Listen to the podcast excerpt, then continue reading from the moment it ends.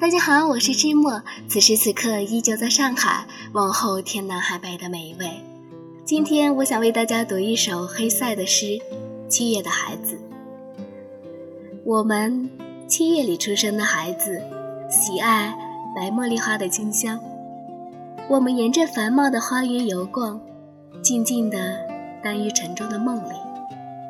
大红的罂粟花是我们的同胞，它在麦田里。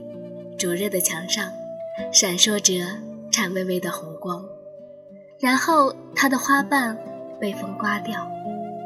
我们的生涯也要像七月之夜，背着幻梦，把它的轮舞跳完。热衷于梦想和热烈的收获节，手拿着麦穗和红罂粟的花环。